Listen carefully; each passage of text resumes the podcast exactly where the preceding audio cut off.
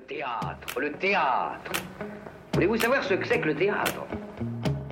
Euh, Le théâtre, c'est un art du moment. On est en rapport direct avec les spectateurs. Pièce détachée, il faut que le théâtre présente une autre forme, une autre manière de vivre. Tous les lundis de 20h à 21h. Finalement, le théâtre n'existe que par le regard du spectateur qui le fabrique. Sur Radio Campus Paris. Le théâtre est pour tout le monde, pour vous comme pour les autres. Faut pas être exclusif. Il est 20h, passé d'une minute, vous arrivez dans Pièces détachées, votre émission consacrée à l'actualité des arts vivants en Ile-de-France sur Radio Campus Paris. Bonsoir à toutes, bonsoir à tous.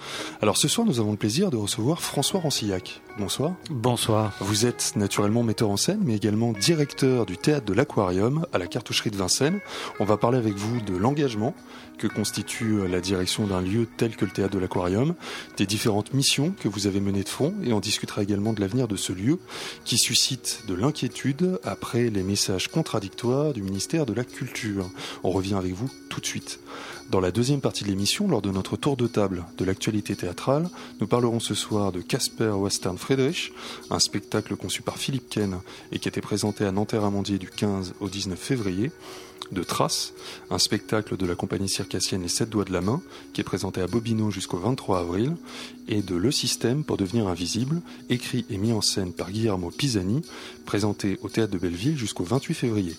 Nous vous présenterons également un compte-rendu de la restitution du premier acte saison 2, présenté au Théâtre de la Colline vendredi 19 février, il s'agit d'un aboutissement des ateliers d'acteurs animés par Stéphane Brandjeg et Stanislas Nordet et destiné à de jeunes acteurs ayant subi des discriminations. Pièces détachées, les arts vivants à la radio. Alors nous avons décidé aujourd'hui donc de recevoir un metteur en scène, mais pas pour nous parler de son travail de metteur en scène. Bien que, on a décidé euh, de parler en profondeur d'un lieu que nous aimons et où nous nous rendons souvent, le théâtre de l'aquarium. Le théâtre de l'aquarium, ce n'est pas un théâtre comme les autres. Il a une histoire, il a une mission, il est la marque d'un engagement pour le théâtre, pour la création, pour le public. Ce soir, donc, nous recevons François Rancillac, le directeur du théâtre de l'aquarium. Alors que le ministère a pu annoncer il y a quelques mois votre renvoi de ce théâtre, que vous menez pourtant depuis 2009, nous avons souhaité parler avec vous de ce théâtre que vous aimez et que nous aimons. Alors pour commencer, je voulais vous demander, est-ce que vous avez senti une continuité entre votre direction du Théâtre du Peuple à Bussang, euh, votre, direction, votre co-direction de la Comédie de Saint-Étienne, qui est un centre dramatique national, et celle du Théâtre de l'Aquarium? Est-ce que vous sentez une continuité dans ce très riche parcours? Euh, oui, bien sûr. Euh, effectivement, même si les lieux sont extrêmement différents de par leur géographie, leur nature, leur, identité, leur histoire, euh, enfin, dire que la continuité, c'est moi, c'est ça a l'air très prétentieux. Mais non, mais c'est mon désir d'aller dans ces différentes maisons. Euh, que ce soit au Théâtre du Peuple à Bussan, où il y a notamment un énorme travail en direction des amateurs, que ce soit à la Comédie Saint-Etienne où il y avait une école, euh, que ce soit au Théâtre de l'Aquarium où il y a et des amateurs et des écoles, etc. Vous voyez, c'est comment toujours nouer la question de la, création et la transmission. Et puis, c'est aussi la question, euh, c'est des mots bien galvaudés, mais qui pour moi ont toujours autant de sens, celle du service public, c'est-à-dire comment on peut euh, euh, proposer à tout un chacun, euh, quel que soit son âge, sa culture, ses origines, ses moyens, des créations de la plus haute exigence, de la plus haute qualité, et que ce soit ouvert et que ce soit généreux. Ça, je l'ai découvert, enfin, je l'ai compris au Théâtre du Peuple. C'est-à-dire qu'avant, j'étais en compagnie, donc je m'occupais, on va dire, entre guillemets que de moi-même, de mes, de mes œuvres. Euh, quand je tombais amoureux d'un texte, ou que je voulais défendre un texte, euh, voilà, c'était mon désir. Et puis, après, je devais chercher en mercenaire des maisons qui veuillent bien partager ce désir-là. Et puis, complètement par hasard, je suis arrivé, c'était quoi, 91, si je dis pas de bêtises, au Théâtre du Peuple. J'étais bien genou ils m'ont bien fait confiance. Euh, donc j'ai créé Ondine là-bas et c'est la première fois qu'en fait j'ai dû me poser euh, la question de comment, en tant qu'artiste, euh, je peux poser un peu mes valises et, surtout ajouter une pierre à, à, une maison qui est en train de se construire. Et donc me poser la question vraiment du public. La question de d'où vient ce public, enfin d'où vient cette maison, d'où vient ce public, le temps présent et comment je pourrais transmettre aussi ensuite à d'autres artistes qui continueront euh, ce, ce, chemin. Et vous pensez que ça modifie aussi votre votre geste de metteur en scène? Complètement, bien sûr, bien sûr. J'ai à Bussan, je, par exemple, je n'ai absolument pas monté des textes que j'aurais pu monter ailleurs non pas parce qu'il y avait plus de moyens, pas, euh, mais parce que le lieu, scénographiquement, et encore une fois parce que le public tel que je le sentais, euh, j'avais l'impression que c'était ce tel type de rendez-vous que je pouvais lui proposer pour continuer à l'emmener ailleurs. Alors évidemment, la question se pose complètement différemment, mais pas tant que ça quand on arrive à Saint-Étienne, donc qui est une grande maison avec quatre salles, une école, euh, presque un symbole de la décentralisation théâtrale euh, d'après-guerre, avec euh, le grand Jean Dasté. Donc quand je suis arrivé là-bas avec Jean-Claude Berruti, que j'ai rencontré à Bussan, donc un autre metteur en scène que j'ai rencontré un peu par hasard, on a beaucoup sympathisé et surtout beaucoup voulu continuer à travailler ensemble pour défendre euh, le théâtre et les valeurs qui nous semblaient si importantes. Alors là, on était dans une grande maison avec une équipe de 50 personnes, avec euh, quand même des moyens, même si euh, voilà, on peut pas monter Shakespeare comme ça demain. mais, mais avec cette idée aussi, encore une fois, de d'amener le théâtre à la fois en plein cœur de la ville, et puis ce qu'on a beaucoup fait avec Jean-Claude, de sortir, euh, ressortir le théâtre hors les murs. On a créé un théâtre itinérant pour aller dans les campagnes, dans les petits villages, dans les quartiers de Saint-Étienne. Et toujours cette idée que de toute façon, ce travail-là, ce qu'on appelle la démocratie culturelle, est toujours à faire, toujours à refaire, toujours à défendre, et que pour ça, il faut, ce sont les, les artistes, metteurs en scène et surtout les acteurs. J'ai découvert à Bussan, pardon, à Saint-Étienne, le poids au bon sens du terme, de la troupe des acteurs. Quand on allait jouer dans un village, euh, un spectacle, on faisait que du théâtre contemporain, en décentralisation, dans, le milieu rural. Euh, quand on le disait, venez aux spectateurs, venez ensuite à la Comédie Saint-Etienne voir un spectacle, la première question, la question c'était, mais les acteurs là qu'on a vus, ils jouent là? C'est les acteurs qui voulaient revoir, pas nous, metteurs en scène, s'en foutent. C'est les acteurs qui créent le, qui créent le public. Ça, je l'ai vraiment compris là-bas. Voilà. Euh, euh, l'aquarium, euh, j'avais déjà postulé en 2001, donc juste avant d'aller à Saint-Étienne. C'est un lieu qui m'était très cher pour des raisons très personnelles, parce que j'ai vu des spectacles, parce que je suis parisien, qui, jeune homme, adolescent, jeune homme, jeune artiste, m'ont marqué à vie. comme dans d'autres lieux de la cartoucherie, évidemment, que ce soit les spectacles d'Ariane, soit les spectacles de, de Philippe Adrien ou autres et que ce lieu est décidément incroyable. Donc, que, euh, ce soit d'abord au départ Jean-Louis Benoît et ensuite au départ Julie Brochen, effectivement, j'ai choisi de postuler.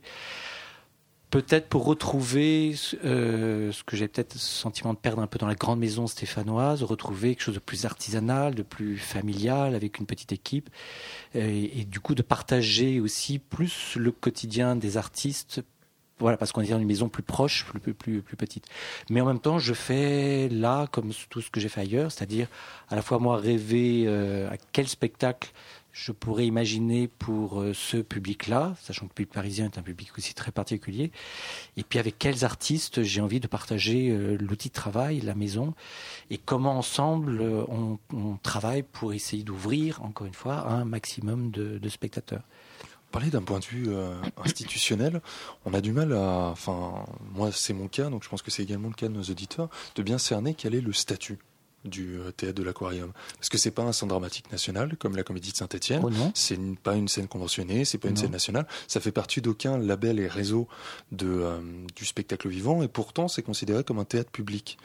Bah, c'est toute l'ambiguïté de ce lieu comme des autres d'ailleurs de la, de la cartoucherie. Ce sont en fait des compagnies on est, ce sont toutes des compagnies indépendantes. Euh, donc, euh, nous, on est en association. Le Soleil est en scope. La Tempête, je ne sais pas. Je crois qu'il y a un autre statut encore. Bref, en tout cas, on est à l'origine. Ce sont vraiment des troupes euh, d'artistes qui ont investi ces lieux dans les années 70 comme ça.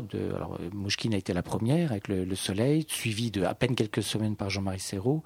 Et puis donc l'Aquarium est arrivé en, en les derniers qui ont investi le dernier bâtiment qui était libre. Donc ce sont des, des, compagnies, des troupes qui ont investi ces lieux. Et puis, en tout cas pour l'aquarium, petit à petit, enfin, ils ont toujours eu le souhait, ils l'ont toujours fait, de partager le lieu avec d'autres euh, compagnies. Avant, ils n'avaient qu'une salle, donc c'était compliqué. Donc c'est quand ils partaient en tournée qu'ils pouvaient mettre le lieu à disposition. Et ils se sont battus pour avoir une deuxième salle. Et ce qui s'est fait petit à petit à la fin des années 80 et qui est devenu vraiment réel et officiel en 91. Donc pour pouvoir, encore une fois, accueillir dans ce lieu d'autres euh, d'autres artistes qui choisissaient avec lesquels il y avait une vraie affinité. Donc en fait, nous sommes des compagnies avec toi. Drôle de machin, alors ça s'appelle lieu intermédiaire, ça s'appelle je sais pas quoi. C'est autre lieu euh, dans le budget de la culture. Oui, voilà. Euh, mais c'est toute, c'est toute la complexité du lieu, et d'ailleurs ça fait partie des problèmes euh, que, que, que, que j'ai eus, qui sont en train heureusement de se régler avec le ministère puisqu'il y a une subvention de compagnie, évidemment, qui est relativement importante, puisqu'on a à payer l'eau, l'électricité, le chauffage, etc., etc., parce qu'on a la charge d'un lieu, et puis sa sécurité, euh, et tout l'équipement, etc. Mais en même temps, il n'y a quasiment pas d'argent pour faire de la création. Et comme on accueille, euh, et ça fait partie du projet que je voulais défendre ici, mais dans la suite de Gilles Brochen, dans la suite euh, de ce qu'ont fait les fondateurs dans les années 80 90, euh, bah, il a, y a en fait pas l'argent pour créer, pas l'argent pour programmer. En fait, la, subvention serait euh, à la fois pour, gérer le lieu, mais l'aspect matériel, et puis ensuite uniquement pour financer les créations de la compagnie. Théoriquement, oui. Théoriquement, moi j'ai une convention, comme n'importe quelle compagnie, une convention avec euh, le ministère de la Culture. On est ce qu'on appelle dans le jargon en centrale, puisque le, ministère de la Culture gère les, dossiers, disons, des, grands metteurs en scène, ce qui s'appelle maintenant les compagnies nationales, ça, ça vient de sortir. Euh, donc, commissaire à la culture, on, nous donne de l'argent. En fait, on donne de l'argent à l'artiste directeur. Donc, en l'occurrence, euh, moi. Euh, sauf que le peu d'argent qui reste, c'est à peine 10% de la subvention pour faire du théâtre, euh, passe en fait dans l'accueil des spectacles, puisque j'accueille malheureusement à la recette ce que je continue à trouver euh, anormal, presque illégal, scandaleux en tout cas. Donc pour un peu moins mal accueillir, euh, on prend en charge une bonne partie du démontage et démontage technique, un peu de régie, un peu de communication, l'attaché de presse, etc. Voilà, donc euh, pour aller très vite, un spectacle nous coûte environ 25 000 euros. Moi j'ai 70 000 euros de marge artistique. Donc des troisième accueil, il n'y a plus rien. Et moi, metteur en scène, j'ai zéro. C'est bien le problème. Et au ministère, ils me disent oui, mais l'argent, c'est pour vous. Je dis oui, mais si c'est pour moi, on fait un spectacle par an, dans le meilleur des cas, à l'aquarium. Alors que c'est un théâtre. Vous n'avez pas de subvention euh, des collectivités, euh, Non. du département, de la région? Non. Euh, bah, le département n'existe pas à Paris. Euh, la ville de Paris, qui est propriétaire des murs, ne met pas un centime en fonctionnement depuis le début, et c'est comme ça aussi pour mes voisins. Par contre, euh, avec tout le travail que je mène avec mes artistes associés sur le terrain, on a convaincu, au bout de 18 mois environ, la région de France, donc qui nous aide euh, dans le cadre d'une aide à la permanence artistique et culturelle, une PAC, on aime bien les acronymes, ce qui me permet d'avoir un peu d'argent pour coproduire mes artistes associés, alors que moi j'ai pas un radis, mais tant mieux pour eux, et puis d'avoir un peu d'argent avec eux pour travailler, euh, encore une fois, notamment en direction des, des amateurs. Voilà, mais c'est tout. Et on doit vous opposer euh, le fameux argument des ressources propres, comme si une subvention était une ressource sale, euh, surtout qui est très à la mode avec le rapport de la Cour des comptes sur les théâtres nationaux. Tout à fait. Tout à fait. Voilà, donc on nous revoit effectivement tout le truc, c'est comment, comment je, je ramène de l'argent à l'aquarium. Et je n'ai pas la planche à billets, hélas. Donc je suis comme n'importe quelle compagnie à chercher pour mes propres créations bah, des coproductions, euh, des, donc des soutiens extérieurs, ce qui me choque pas en soi, hein, sauf que ça devient de plus en plus difficile, comme pour n'importe quelle compagnie. Euh, du côté du mécénat, on cherche, mais de toute façon, on sait bien qu'en France, pour l'instant, euh, ne, en tout cas, les petits théâtres et les petites compagnies n'intéressent vraiment strictement personne, puisqu'il s'agit de la, de la publicité déguisée, grosso modo, le mécénat. Voilà. Après, on est aidé pour tous les ateliers scolaires, euh, amateurs. euh, on est aidé par les rectorats, les DRAC, etc. Voilà. Mais ça fait des toutes petites sommes euh, qu'on investit euh, entièrement dans ce travail d'action culturelle. Pour la création elle-même, c'est extrêmement difficile. Mais vous avez euh, malgré tout de très beaux projets et je crois qu'il y a une résidence d'artistes qui a eu lieu là pendant trois ans, une jeune femme, Aurélie van den Del. Si... Alors oui, c'est-à-dire que dans mon projet pour lequel je suis Ouais. arrivé, Histoire d'abord de faire un peu un clin d'œil aux origines de ce lieu, puisque au départ c'était un collectif. Hein, dans l'aquarium était un collectif. C'est un trio, non, qui a fondé ce. Non, c'était vraiment un collectif. Ils étaient une quinzaine Ah, d'acteurs, techniciens, etc., etc. Euh, très très à gauche, pour ne pas dire maoïste. Toute décision se prenait à la majorité et à, la main levée. Ils disent, un peu rigolant, qu'ils passaient plus de temps à faire des AG qu'à sur le plateau. Ils ont quand même beaucoup beaucoup travaillé sur le plateau et fait des choses magnifiques. Et en fait, c'est petit à petit, dans les années 80, que le trio euh, Didier Bezat, Jean-Louis Benoît et, et, Jacques Nichet est sorti. Voilà, parce que bah, la vie a changé, ils ont changé, la France a changé, que au bout d'un moment, bah, il y a trois metteurs en scène qui ont d'une certaine façon pris le pouvoir. Mais comme aussi, euh, ils ont toujours bouffé la vache orangée là-bas, et puis ils étaient plus un seul groupe à créer, mais trois artistes à créer. Il y avait du coup plus du tout, vraiment, vraiment là pour le coup, plus du tout l'argent pour trois créations. Donc en fait, ils étaient un peu obligés chacun d'attendre que les collègues aient fait leur création avant d'avoir leur tour. Et comme là aussi l'État euh, n'a jamais voulu vraiment abonder euh, de manière suffisante, ben, ils ont fini par partir les uns après les autres pour diriger des centres dramatiques. Donc des maisons, là, pour le coup, bien institutionnelles, où il y a évidemment beaucoup plus de moyens pour créer. Donc c'est Jacques Nichet qui est parti le premier d'abord en 85, si je ne dis pas de bêtises, à Montpellier, ensuite à Toulouse. Maintenant, il est en, en compagnie. Ensuite, c'est Didier Bezas qui, je crois, en 90, non, pardon, 95, est parti diriger le théâtre de la Commune à Aubervilliers. Voilà. Et Jean-Louis Benoît est parti en 2001 euh, au Centre dramatique de Marseille. Voilà. Et donc après, c'est Julie Brochen qui a, qui a, pris la suite pendant pendant huit ans. Donc moi, l'idée de, de, venir avec des artistes associés, pour revenir là-dessus, c'était donc un clin d'œil en tout cas, soit au collectif, soit à la mm. tricollégialité, on va dire, et aussi parce que j'ai toujours beaucoup aimé travailler à plusieurs. Son théâtre est un travail euh, d'équipe et être toujours en tout cas en dialogue. Ma compagnie que j'ai créée en 1985, c'était avec une, comédienne, une metteuse en scène, Daniel Chinsky. Ça s'appelait théâtre du binôme, donc c'est clair. Euh, j'ai beaucoup travaillé aussi avec d'autres metteurs en scène. Je suis allé à Saint-Étienne avec Jean-Claude Berruti. Je n'aurais jamais été seul. Donc j'avais vraiment envie d'avoir à côté de moi des artistes maison. Donc d'abord Antoine Cobet, qui est resté, euh, ça devait être trois ans, et puis comme c'était bien difficile de séparer, tellement le monsieur et l'artiste est formidable. Et à un moment, j'ai dit à Antoine, il faut quand même passer la main. L'idée, c'était que c'était sur une période euh, comme ça euh, déterminée. Et donc, pour, euh, si je puis dire, remplacer Antoine, ben, il a fallu deux compagnies. À la fois une compagnie euh, que je sais que vous appréciez, que j'estime depuis très longtemps, la revue Éclair, Stéphane Olry et Corinne Miret, c'est des gens qui ont à peu près mon âge, et qui font des projets tellement particuliers, qui ont toujours besoin d'être... Euh, adossés, même abrités dans une maison, puisqu'ils font beaucoup un travail sur le terrain, de territoire. Ça se nomme les habitants du bois, voilà. non L'habitant du bois? Ils font un grand projet qui donc aboutira maintenant donc euh, en printemps 2017, qui est un projet d'exploration du bois de Vincennes.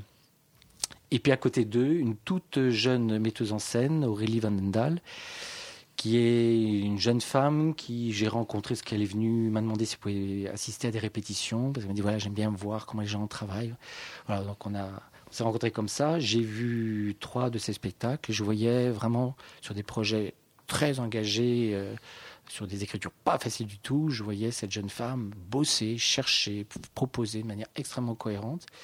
Elle a été assistante aussi sur, euh, parce qu'elle a rencontré aussi Antoine sur un de ses projets. On l'a vu bosser aussi avec des amateurs, avec des jeunes, etc.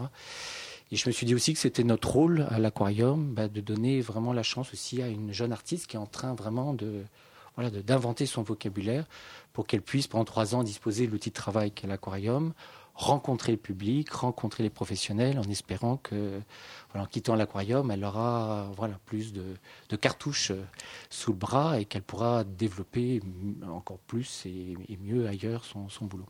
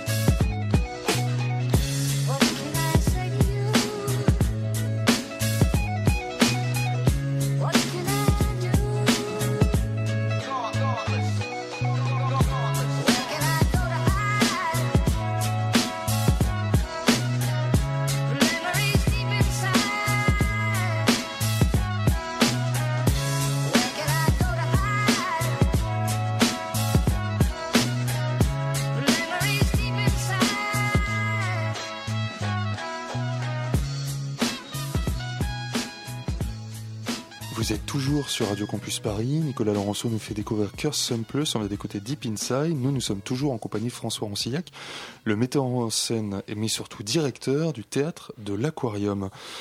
Euh, on voulait vous poser une petite question un peu polémique. Est-ce que vous ne trouvez pas que c'est un formidable retournement de situation que vous ayez bénéficié d'un soutien unanime de la profession contre le ministère, alors qu'en 2009, on vous avait abusivement présenté comme l'homme du ministère? Sont pas les mêmes personnes. Hein. Sont pas les mêmes personnes. Euh, oui, il y a certaines personnes, on va pas les nommer, elles se reconnaîtront, qui effectivement, euh, mais c'est très peu, hein, qui, ont mal vu mon, arrivée à l'aquarium, effectivement, comme si j'étais un baron, si seulement j'étais un baron, ça m'aurait aidé pour la suite. Non, non, je suis arrivé tout seul avec mes deux bras et mes deux jambes et, mon enthousiasme. Là, c'est vrai que quand il y a eu cette crise hein, qui, a, démarré au printemps euh, puis qu'on a officialisé euh, juste avant l'été. Euh, on a été très très touchés, toute l'équipe et moi-même, et très surpris, heureusement surpris de cette mobilisation, sans laquelle j'aurais déjà été mangé tout cru. C'est vraiment cette mobilisation de la profession, de la presse, des spectateurs, d'artistes, des institutions, etc., qui fait qu'on a pu tenir dans la durée, résister, et que voilà, les choses sont vraiment euh, en train de s'arranger. Donc, euh, donc ça a été plutôt pour nous bon signe, ça nous a fait du bien à l'âme, ça nous a permis de tenir. Euh, c'était aussi un peu le signe que ce qu'on faisait à l'aquarium bah, répondait à des valeurs qui heureusement sont partagées par beaucoup beaucoup de monde. Voilà, et, peut-être c'était pas tant défendre l'aquarium pour beaucoup de gens, mais c'était défendre à travers l'aquarium des valeurs, des l'idée d'un service public, puis d'un engagement pour euh, pour les artistes, pour les compagnies, pour le et pour les spectateurs, qui a été défendu. On parlait, vous parlez de d'attachement aussi aux missions du théâtre de l'aquarium, moi ce qui m'avait euh, beaucoup frappé, on avait reçu Antoine Cobé à l'époque mhm. pour en parler avec lui, c'est du travail que vous avez mené sur la recherche de public. On parlait mhm. tout à l'heure de, de l'initiative des habitants du bois, de la revue Éclair, qui donc euh, arpente euh, le bois de Vincennes dans la construction derrière de restitutions théâtrales au sein du théâtre de l'aquarium. Mais j'ai également souvenir de d'actions du, du, théâtre hors les murs, mhm. vers l'habitant, en appartement. C'est des initiatives euh, qui sont actuellement continuées et que vous allez continuer à l'avenir? Alors malheureusement pour des raisons d'argent, j'ai dû renoncer au théâtre en appartement. Effectivement, chaque année, on inventait une de petites formes, c'est-à-dire petite parce que un, deux acteurs maximum, une technique extrêmement légère, des spectacles qui pouvaient se balader effectivement dans les appartements, dans les salles de classe, dans les, cafés, les bibliothèques, etc., etc. Voilà, comme c'est des spectacles qui étaient forcément gratuits, euh, mais on payait évidemment l'artiste ou les artistes. C'était un peu à fond perdu. Donc euh, il a fallu faire des choix, comme tout le monde, hein, on fait des choix. Donc on a, on a renoncé à ce travail-là pour inventer autre chose. Euh, c'est un projet dont on est assez fier, qui s'appelle Tous en scène, qui est, qui est sur deux volets, un volet amateur et un volet conservatoire. Euh, le volet amateur, c'est-à-dire qu'on travaille tout le long de l'année avec des, amateurs qui viennent faire des petits chantiers d'un week-end sur quatre créations de la, maison. Et avec eux, on fabrique des petites formes, chaque fois sur une question de théâtre qui résonne avec la création. Euh, euh, qui, sert de prétexte. Et puis on travaille également avec des groupes amateurs déjà associés, notamment au Centre Maurice Ravel, qui est le centre culturel de MJC, on va dire, du 12e arrondissement, où ils travaillent vraiment très bien. Et à la fin de l'année, donc tous ces gens-là, en fait, ont travaillé sur quatre textes euh, dont ils peuvent prendre euh, deux lignes, trois lignes, une scène, euh, une thématique, etc.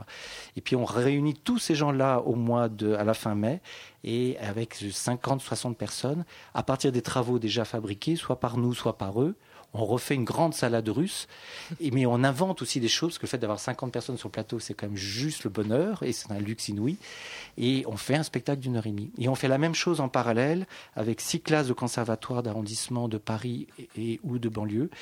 Donc pareil, des jeunes, donc dans des classes, euh, à qui on donne quatre textes de notre saison, et qui pareillement, bricole, invente euh, autour de ces textes. Et on vient les voir très régulièrement. Donc c'est Aurélie qui sont en charge, ainsi qu'un metteur en scène comédien, Hassan Timbo, qu'on aime beaucoup. Euh, donc une fois par mois, il y a une rencontre. Euh, et on, les accompagne dans leur projet en disant si c'est ça que vous voulez faire, peut-être resserrer des boulons, attention, là vous allez droit dans le mur, l'idée elle est ailleurs, etc. Et au mois de mai, tout, ce beau monde se retrouve et avec eux, on fait un spectacle avec tous leurs travaux, et pareil, on en invente, on mélange une idée d'un conservatoire, on la prend pour l'autre, etc.. Et là, on a à peu près 70 personnes sur le plateau. Et comme ils travaillent sur notre saison, ils viennent voir tous les spectacles. Et on fabrique pour eux des rencontres particulières entre les artistes. Donc, du coup, ça devient à la fois des spectateurs et des spectateurs acteurs, vraiment, puisqu'ils s'emparent de la saison pour la réinventer à leur manière. Voilà, donc nos petits moyens, on les a remis sur ce projet-là. Mais je vous avouerai que la question du théâtre en appartement me manque, parce que pour moi, c'est extrêmement important. Voilà. Mais quand la gauche sera au pouvoir. Mais du coup, est-ce que c'est ça aussi, sentir le public? C'est-à-dire que s'adapter en fonction de ce qu'on peut faire, au moment où on peut le faire, mm. et pouvoir, enfin, pouvoir proposer quelque chose mm. euh, qui puisse être juste réalisable, en fait, finalement. Bah oui toujours jouer entre. C'est pas, vraiment renoncer. Vous avez dit non, faire, non, non, un choix assez renoncé. Euh. C'est toujours le principe de désir et de réalité. Il faut jouer avec. voilà. C'est comment Non, mais c'est un, c'est un jeu. Puis, enfin, c'est un jeu. Euh, alors parfois, il y a des renoncements qui sont amers, mais comment toujours, en tout cas, ne jamais arriver à perdre euh, le sens de nos missions et de ce, qu'on, de ce pourquoi on doit se battre. En même temps, on fait avec les moyens qu'on a. Hein, parce mm. que euh, la maison est tellement fragile que nous, on n'a pas le droit au moindre déficit parce qu'on se casse la gueule très très vite. Donc toujours être extrêmement responsable d'un point de vue économique et en même temps essayer d'être inventif. Et d'ailleurs, on voit bien, euh, ça j'ai un peu appris ça, même quand des projets marchent, au bout de cinq ans, il faut les repenser complètement. Parce qu'au bout d'un moment, ça devient un peu une habitude pour nous, pour les autres. Donc il faut les re-questionner, il faut toujours être très très inventif. Voilà. Après, les bonnes idées. On n'aura pas eu le temps d'en parler, mais vous accueillez aussi le festival des écoles du théâtre public. C'est pas qu'on l'accueille, c'est qu'on le, on le fait. euh, c'est une idée que, avec laquelle je suis arrivé effectivement euh, en 2009, que je partage donc avec mes voisins, puisque c'est vrai que ce site incroyable, il y a cinq théâtres à touche-touche, et vu l'histoire de la cartoucherie, ça me semblait vraiment le lieu idéal pour permettre à des tout tout jeunes acteurs, euh, voilà, qui vont sortir de leur cursus et qui vont faire leur premier pas, voilà, de, de se montrer à l'ombre des marronniers, et c'est vraiment un moment, un moment formidable. Je suis content parce que ça, ça ça commence à se savoir, ça s'ouvre à l'international, ce que j'ai toujours voulu. Donc là, si tout va bien, on devrait avoir une équipe chinoise, une équipe euh, québécoise. Euh, on a des Suisses, mais ça, c'est des vieux partenaires. Voilà, euh, à côté de différentes écoles françaises. Alors pour, pour terminer cette interview, est-ce que vous pensez que le changement de ministre de la Culture et le changement de directeur général de la création artistique va modifier les intentions du ministère à votre égard? Oui, c'est en cours, hein, ça c'est clair. C'est clair que la, la nouvelle directrice, avec la nouvelle directrice de la DGCA, il y a un dialogue qui s'est renoué, qui était totalement bloqué avec son prédécesseur. Euh, je l'en suis vraiment gré et que du coup on peut vraiment le dialogue est renoué. Bon, j'ai plutôt bon espoir, hein, c'est en route, voilà que je puisse continuer à, à pouvoir travailler dans cette maison trois ans, c'est ce que j'ai demandé, vraiment de faire une dernière convention de trois ans en espérant aussi qu'on pourra transmettre la maison pour qu'elle puisse grandir entre les mains d'une personne qui reprendra le flambeau à sa manière, mais en disant qu'il y ait une, transmission organique.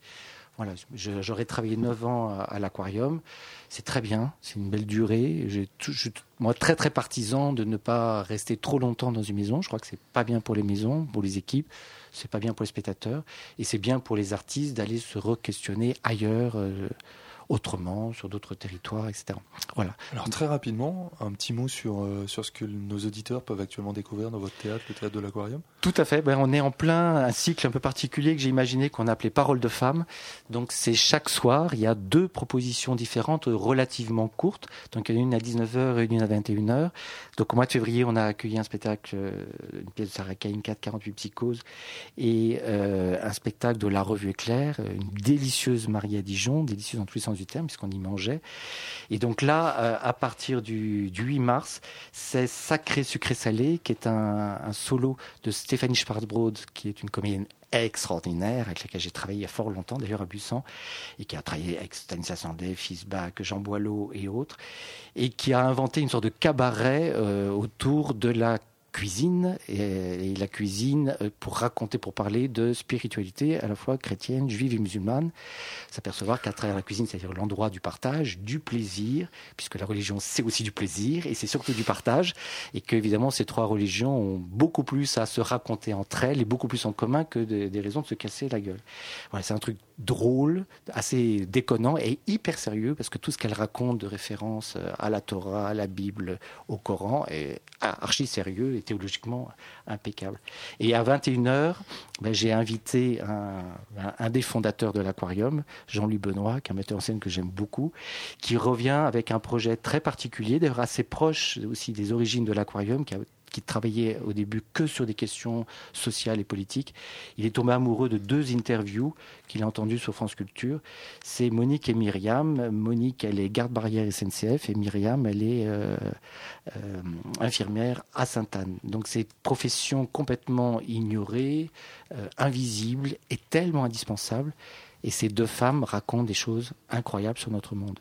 Donc tout cela à découvrir au théâtre de l'Aquarium. Il nous reste à vous remercier, François Ancillac. Je rappelle à nos auditeurs que vous êtes le directeur donc du théâtre de l'Aquarium qui est à la cartoucherie de Vincennes. Merci beaucoup d'avoir été avec nous ce soir pour parler de ce lieu atypique et qu'à pièce détachée nous aimons beaucoup. Avec plaisir.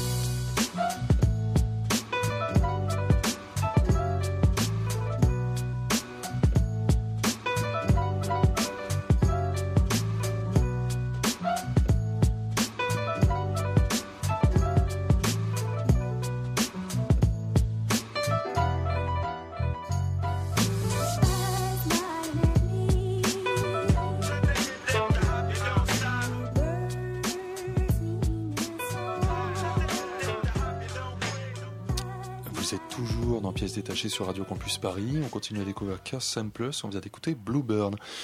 Et Thomas nous a rejoint pour parler des ateliers euh, Premier Acte saison 2, dont la restitution a été présentée au Théâtre de la Colline vendredi dernier. Bonsoir Thomas. Bonsoir. Donc effectivement, vendredi dernier avait lieu la deuxième édition de Premier Acte, qui est un ensemble d'ateliers d'acteurs conçus en 2014 par le Théâtre de la Colline avec le soutien des fondations Edmond de Rothschild et la fondation SNCF à l'initiative de Stanislas Nordet. Cette année, le TNS a rejoint le projet, projet qui propose à de jeunes acteurs ayant fait l'expérience de la discrimination au cours de leur parcours professionnel, donc un ensemble d'ateliers animés par des professionnels tels que, bien sûr, Stanislas Nordet, Stéphane Braunschweig, mais également la metteur en scène Caroline Guyella Nguyen, le chorégraphe Rachid Ouramdan ou encore la comédienne Chloé Réjon. Il y a également un parcours du spectateur qui est proposé à ces jeunes gens, à la colline et également au Festival d'Avignon. C'est donc un programme qui s'écoule sur plusieurs mois, la sélection ayant lieu en mai et la restitution des travaux en février. Alors concernant cette restitution, il s'agit de la présentation de 13 scènes puisées dans le répertoire classique et contemporain. Euh, on a donc pu entendre les textes de Shakespeare, Racine, Pascal Rambert, Bernard-Marie Coltès, Wajdi Mouawad ou bien encore Tennessee Williams qui s'enchaînent donc les unes à la suite des autres. L'enchaînement est plutôt bien réalisé d'une scène à l'autre, même si je trouve que la proposition fait un peu scolaire hein, sur le modèle, notamment des auditions publiques, comme le font certaines écoles d'art dramatique parisiennes. Du coup, j'étais un peu déçu parce que moi, je m'attendais à voir la restitution d'un spectacle, euh, soit déjà existant, soit qu'ils auraient créé spécialement pour l'occasion. et donc résultant de ces nombreux mois de travail en commun. Et là où j'ai été encore plus déçu, c'est que lors de la première saison, un débat sur ces questions de discrimination et de la représentation de la diversité de la société sur les scènes théâtrales avait eu lieu. Alors je ne sais pas si c'est parce que ce débat a été houleux, notamment il y avait des activistes présents dans la salle qui ont joué leur rôle d'activistes et qui ont, pour certains d'entre eux, dénoncé notamment, je cite, un théâtre de blanc fait par des bougnoules. Mais pour cette deuxième édition, ben, on n'a pas eu droit à ce débat. Et ni au témoignage des jeunes du programme, pour qu'ils nous fassent part concrètement des discriminations dont ils font l'objet, pour que nous, on puisse réaliser ce qu'est la discrimination que connaissent ces jeunes, et puis tous les autres hein, qui n'ont pas eu la chance de participer à ce programme, et son impact sur eux et leur carrière. Parce que moi, quand je lis la brochure qui est fournie à la fin de la représentation, dans laquelle sont contenues les biographies des participants, ben, je vois tout sauf de la discrimination. Ce sont tous des jeunes qu'on retrouve dans les conservatoires d'arrondissement, au Conservatoire national supérieur d'art dramatique, à Agnières, à la classe libre des cours Florent. Ils ont des agents, ils tournent, ils jouent. Donc du coup, euh, face-moi à ce manque de concret pour moi au regard de la discrimination qui est au centre du programme premier acte, je m'interroge quelque peu sur la pertinence de cette seconde édition, mais dans sa forme, et pas du tout sur le programme en lui-même, et ce pour plusieurs raisons. Tout d'abord, le caractère assez inédit de ce programme. Il existe très peu d'initiatives de ce genre. En France, je pourrais même être presque exhaustif en citant, pour ce qui relève du domaine public, euh, les initiatives suivantes. Euh, la Fondation Culture et Diversité, qui travaille en étroite collaboration avec le théâtre du Rond-Point, dans le cadre d'un partenariat permettant l'accès des jeunes de l'éducation prioritaire à l'art et à la culture. Donc là aussi, il y a un parcours du spectateur qui est proposé au théâtre du Rond-Point, ainsi que des ateliers de jeu et d'écriture avec restitution à la fin au terme du rond-point. Et enfin, deuxième initiative, des classes prépa mises en place à l'école de la comédie de Saint-Étienne par son directeur Arnaud Meunier dont l'objectif est de faire en sorte que la scène ne reproduise plus les inégalités sociales et ainsi que, je le cite, la couleur de peau soit dramaturgiquement neutre. Et là, j'en viens à une deuxième raison pour laquelle l'initiative de premier acte est à saluer, c'est qu'effectivement, sur nos scènes théâtrales françaises, on peine encore à voir des acteurs de couleur interpréter des personnages du répertoire classique, ceux de Molière, de Racine, de Marivaux, de Tchekhov, de Shakespeare, et inversement aussi, des blancs interprétant des rôles à sonorité africaine, arabe ou asiatique. Il y a aussi un vrai problème de représentativité de la diversité culturelle à la tête des directions des scènes subventionnées. On en parle assez régulièrement pour ce qui est de la parité homme-femme, mais c'est aussi le cas pour les personnes issues de la diversité. Il n'y a qu'à regarder qui est à la tête des scènes théâtrales subventionnées pour s'en rendre compte. Et ça, c'est un problème assez caractéristique du théâtre, par opposition à la danse notamment, où l'on retrouve des personnalités de la diversité à la tête de centres chorégraphiques nationaux, tels que Kader Atou à La Rochelle ou bien encore Mourad Merzouki à Créteil. Débattre de cela, de tout ce que je viens d'évoquer, c'est important. Et le programme Premier Acte offre un cadre privilégié, je trouve, à ce débat. C'est un moment dans l'année où on se retrouve pour faire le point d'une saison à l'autre sur ce qui a été fait, ce qui n'a pas été fait. Espérons donc que le débat soit de retour lors de cette troisième édition et souhaitons malgré tout longue vie à ce programme. うん。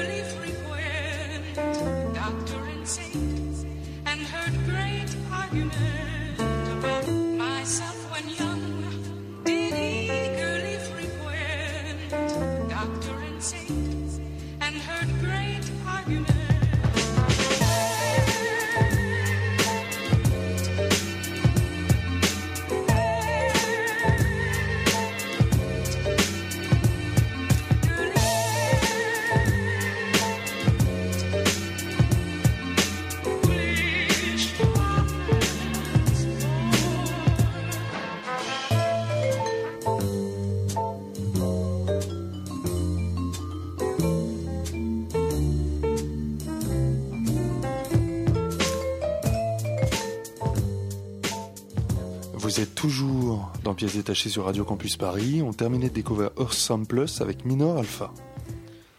Il s'agit d'une, histoire. Euh, c'est-à-dire qu'en fait, il s'agit plus d'un concept d'histoire. C'est l'heure de notre tour de table de l'actualité théâtre. Alors ce soir, nous allons parler du système pour devenir invisible, un spectacle de Guillermo Pisani qui est présenté au théâtre de Belleville, de Trace, un spectacle de la compagnie circassienne Les Sept Doigts de la Main présenté à Bobino. Et on commence tout de suite avec Casper Western Friedrich, le nouveau spectacle de Philippe Ken, qui était présenté à Nanterre-Amandier du 15 au 19 février. Et c'est Ophélie qui non seulement nous a rejoint au micro, mais qui nous a rejoint dans l'émission. Qui nous en parle Bonsoir Ophélie. Bonsoir. Casper Western Friedrich est déjà ce titre comme un collage, une mosaïque, comme une invitation de Monsieur Philippe Ken, mais aussi comme une antinomie, quelque chose qui n'irait pas ensemble, comme un truc louche. Ce titre, Caspar Western Friedrich, étrange quand même, voire problématique. Ce titre chargé de belles promesses que rien n'oblige à tenir ou à honorer, et pourtant la promesse est faite et elle est tenue, celle d'un moment de pur théâtre. Caspar Western Friedrich est un télescopage virtuose entre le mythe de la conquête de l'Ouest américain et la figure emblématique de la peinture romantique allemande. Entre deux bivouacs au coin du feu, les soleils couchants de Verlaine et le cliquetis des éperons, on retrouve les éléments fondamentaux de ces deux univers. La solitude, mais la solitude à plusieurs parfois, ça tient plus chaud. Le paysage à contempler ou à conquérir et ses silhouettes, quasi immobiles, ces hommes de dos forts et taiseux. Parce que la parole se fait rare sur le plateau de cette grande salle du théâtre Nanterre-Amandier. Elle est rare, donc précieuse, dense et riche.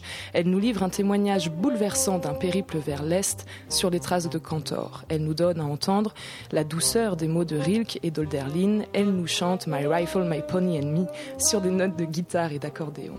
Et elle est allemande.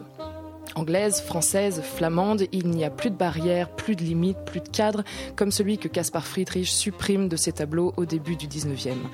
Le tableau, reproduit sur une hoodie offerte au début du spectacle ou plus tard sur une toile, les comédiens vont s'en emparer et l'habiter. Alors ils prendront physiquement la place de ce voyageur contemplant une mer de nuages. Ils sont peintres au sens propre dans cette tentative de musée idéal. Perchés sur des échelles, armés de rouleaux de peinture, la Santiago protégée par une combinaison, ils pensent et repensent l'image. Ils prennent le temps, se posent ils cherchent, ils cherchent ensemble. Philippe Ken s'inscrit ici dans une écriture de plateau où le comédien est la matière première du processus de création. Le champ des possibles est monumental, la surprise inévitable, l'imagination débridée, libérée de toute entrave. Alors il peut y avoir une scénographie soi-disant inachevée. Il peut pleuvoir sur ce plateau, il peut y avoir un brouillard épais, il peut y avoir un dépassement du cadre scénique. Et ces comédiens cow-boys néo-romantique qui essaye, invente, s'autorise l'accident. L'à côté, pour reprendre les termes de Philippe Ken, et c'est là tout le talent de ce metteur en scène et de ces comédiens remarquables du Kammerspiel de Munich. Je disais plus haut que Caspar Wesson Friedrich est un moment de pur théâtre et je persiste et signe parce que rien n'est joué d'avance. Je le répète, ça n'est pas gagné d'avance, c'est extrêmement risqué voire un peu casse-gueule, pardonnez-moi le terme, parce que quand le feu de camp est éteint dans un seul et même souffle, on sait déjà qu'on va devoir prendre le temps, qu'on va devoir laisser reposer tout ça, ne pas réagir trop vite. C'est un théâtre qui fait réfléchir, qui amène à penser, sans pour autant tomber dans l'intellection à dessous. On pourrait éventuellement chipoter et souligner un léger délit d'initié, mais on flirte.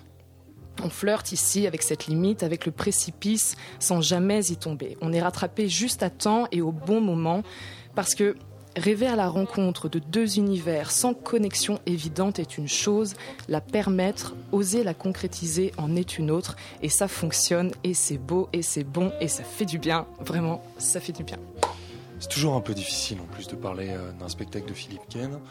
Philippe au départ, il a une formation de plasticien. Ensuite, il a fait beaucoup de scénographie avant de se mettre à la mise en scène. Et ses plateaux sont toujours sublimes, très beaux, dans une euh, poésie picturale qui est euh, très surprenante, très étonnante et finalement assez rare sur les, sur les plateaux de théâtre. Et il a toujours des constructions dramaturgiques qui ne sont pas des constructions dramaturgiques traditionnelles qui sont non pas dans un flottement mais dans une promenade. Il nous embarque. Euh, on l'avait reçu pour parler de la mélancolie des dragons, qui était finalement une variation de chevaliers du Moyen Âge qui euh, auraient leur poésie à la place d'avoir une armure. Et là, j'ai eu un peu ce sentiment également d'avoir des cow-boys qui n'ont pas besoin d'avoir des colts parce Mm. qu'ils ont la poésie de l'image, de la parole, du regard euh, pour, euh, pour nous emporter, pour nous emmener avec nous et pour combattre euh, la laideur du monde. Donc c'est Casper Western Friedrich, c'est malheureusement fini, ça n'a été présenté qu'une seule semaine à Nanterre Amandier, c'est le dernier spectacle de Philippe Ken, on vous engage vraiment à le découvrir dès qu'il tournera car on souhaite vivement qu'il tourne. On continue tout de suite avec Trace, un spectacle de la compagnie Les Sept Doigts de la Main qui est présenté à Bobino jusqu'au 23 avril. Et là c'est Magali qui nous en parle. Oui, euh, il y a deux ans de ça, on avait invité euh, Sébastien Soldevilla, un des cofondateurs de la compagnie québécoise Les Sept Doigts de la Main, pour leur spectacle La Vie, qu'on avait vu avec Xavier, on avait beaucoup aimé. Et j'avais donc grande hâte de revoir euh, un de leurs spectacles et j'ai pas été déçue. Alors sur la scène, il y a sept acrobates, six hommes et une femme, pour la plupart nés euh, au début des années 90, qui insufflent pendant 1h30 de spectacle une fougue et une vitalité rares, car il s'agit bien ici de rendre hommage à la vie et de laisser une empreinte vivifiante alors que le temps défile, défile, défile, une sorte de pied de nez à la mort. Et les sept interprètes se présentent chacun à nous en français avec euh, leur accent euh, de France, du Québec, d'Amérique ou encore de Chine et se dévoilent peu à peu dans leur singularité, leur force et leur fragilité tout, tout- tout le long du spectacle.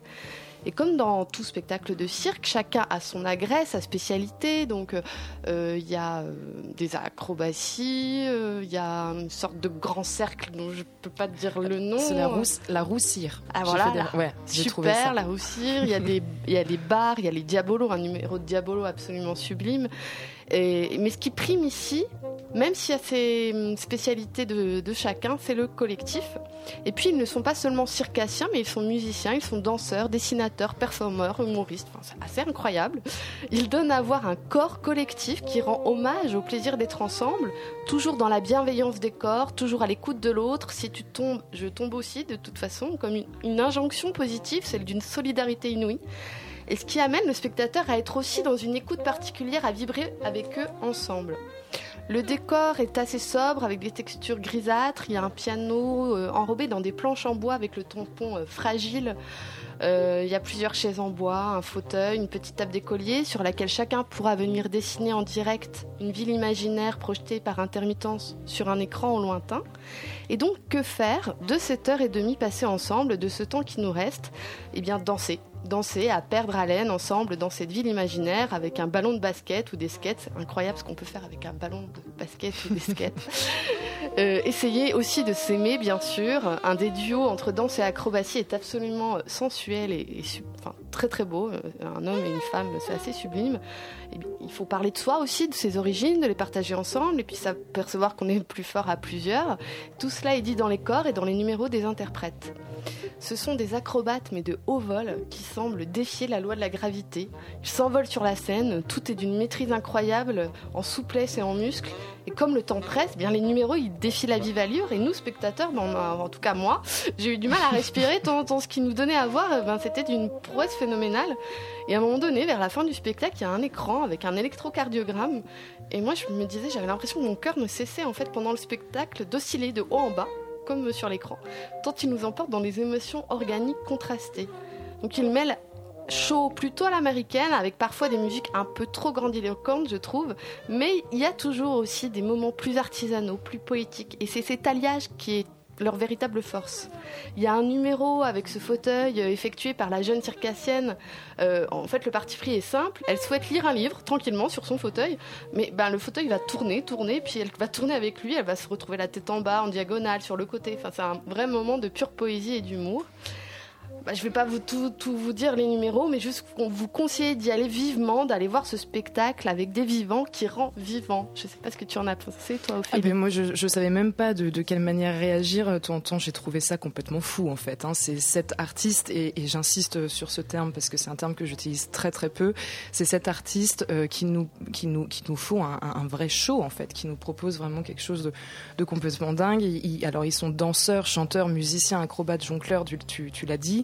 Ils, volti- ils voltigent et virevoltent sur le plateau et Et moi, quand le micro est tombé des cintres, ils doivent, donc, ils s'adressent à nous directement, ils se présentent, ils, partagent avec malice leurs forces et faiblesses d'humains, en fait.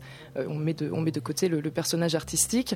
Et ensuite, ils enchaînent comme ça sur leur numéro. Et on, s'est quand même posé la question, mais comment c'est physiquement possible? Enfin, moi, qui, je, je, sais même pas faire une galipette avant, donc c'est pour vous dire. Mais enfin, enfin, je sais pas si vous c'est le cas, mais, mais vraiment c'est complètement dingue. Et on passe de, de prouesse physique à base de, sauts dans le vide, de, corps littéralement projetés ou lancés dans les airs. C'est moi, je, je, donnerais une mention spéciale pour le numéro collectif de Machinois sur Talk Show Host de Radiohead et le fauteuil fou aussi dont tu as parlé.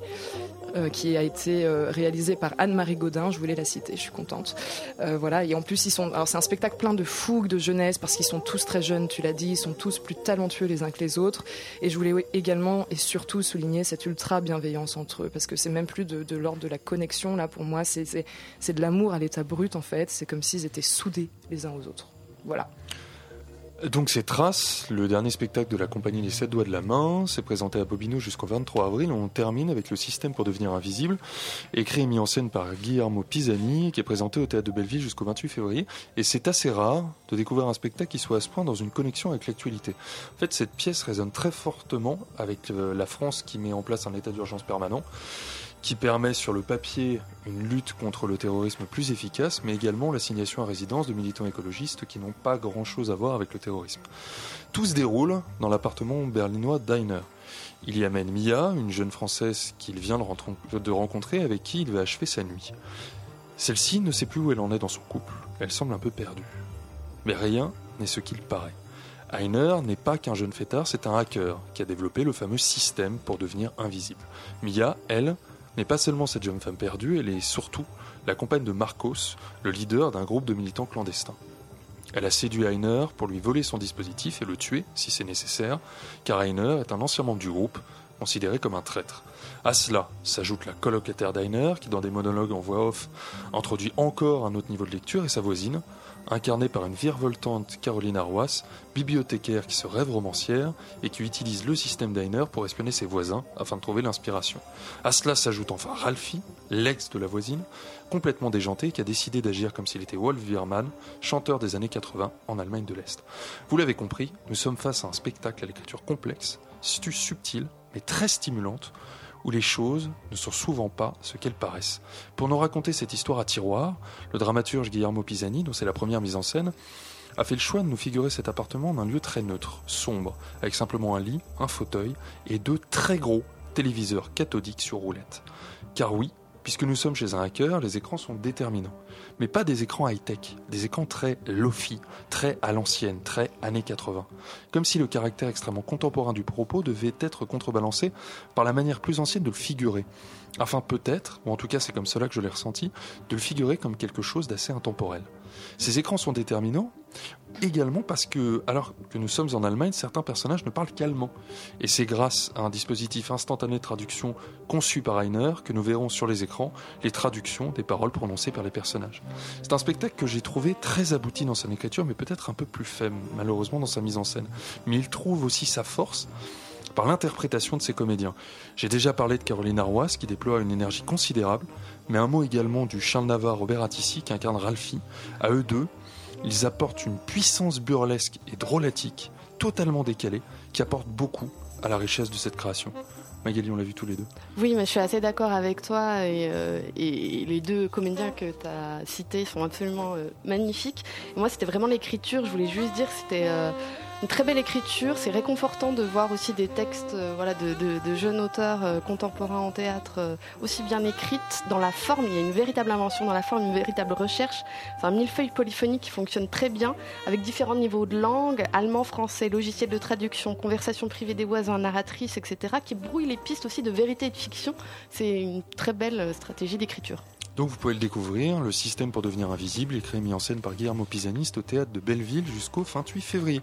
On arrive tranquillement à la fin de cette émission, donc je vous rappelle qu'on a eu le plaisir ce soir de recevoir François Rancillac, qui est le directeur du théâtre de l'Aquarium à la cartoucherie de Vincennes. En chronique, on a parlé de Casper, Western Friedrich, le dernier spectacle de Philippe Ken qui était présenté à Nanterre Amandier, de Trace, un spectacle de la compagnie circassienne Les Sept Doigts de la Main, qui est présenté à Bobino, et on en parle à l'instant, le système pour devenir invisible, écrit et mis en scène par Guillermo Pisani présenté au Théâtre de Belleville. On a également parlé de, de la restitution de Premier Acte saison 2, les ateliers d'acteurs animés par Stéphane Braunschweig et Stanislas Nordet au Théâtre de la Colline. Et je vais laisser la parole à Magali. Oui, moi juste en quelques mots, voilà, ça fait c'est ma dernière émission, donc j'avais juste envie de dire que c'est une véritable chance que cette radio, Radio Campus existe et que cette émission Pièces détachées existe, puisque nous avons cette possibilité incroyable de parler librement de spectacles sans aucune censure et je voulais vraiment le signaler. Donc c'est temps euh, à venir de 20h à 21h tous les lundis soirs ou presque. Et dire aussi que Pièces détachées a été une magnifique aventure humaine grâce aux personnes que j'ai côtoyées ici. Merci donc à, Corentin Kerdraon, à marie Rivière, à Xavier Janet, à Xavier Marie, à Liane Masson, à Laurent Bazin, à Christine Armanger, à Xavier Henry et longue vie à Pièces détachées bien entendu. Alors moi, juste un tout petit mot pour te remercier Magali. On a rejoint cette émission ensemble et toutes ces années, tu as été à la fois une chroniqueuse formidable, mais surtout pour moi, mais ça évidemment tu vas le rester, eh bien une amie précieuse. Tu as été déterminante pour quelque chose dont on parle finalement très peu à l'antenne, qui est l'aspect humain la cohésion de la petite équipe qui fait vivre depuis plus de dix ans maintenant ce projet qui est un peu fou, à savoir une émission de radio hebdomadaire sur les arts vivants. Mais tu es aussi euh, une infatigable défricheuse euh, des nouvelles voies de la création, une découvreuse des nouvelles écritures et des nouvelles formes qui nous font découvrir le réel et le présent. Et en cela, eh bien, l'émission te doit beaucoup. Merci Magali. Donc euh, on va laisser l'antenne en étant un petit peu ému à nos camarades de Yumi. Bonsoir. Eh ben on va on va déjà il y a plein de Xavier sur la pièce de c'est marrant. Pendant très longtemps tous les chroniqueurs masculins s'appelaient Xavier. Ça nous a beaucoup euh, c'est, enfin ça m'étonne pas en fait, c'est un super prénom Xavier. tu vois comme ça quoi. Mais euh, bon voyage. Bon enfin merci du coup euh, parce que du coup c'était sympa de faire des passerelles aussi avec voilà, on a plein de gens de pièces détachées qui se barrent, on, perd nos passerelles nous hein, les gars. C'est vrai. Prépare-toi, moi c'est dans un mois. Ben ouais, je suis au courant et du coup bon, on est un peu triste mais en même temps on va on s'adaptera. Bah il faudra hein. on, on, des bonnes passerelles, on va des passerelles théâtrale hein, du, grand, du grand spectacle. Ce soir, on parle de BD dans Yumi, on va parler de pas mal, de plein de nouveautés, et on, écoutera aussi du métal, euh, mais euh, fait par des fumeurs de weed, quoi. Parfait. Donc c'est tout de suite dans Yumi sur Radio Campus Paris. On vous souhaite une très très belle soirée à l'écoute de notre antenne. À très bientôt.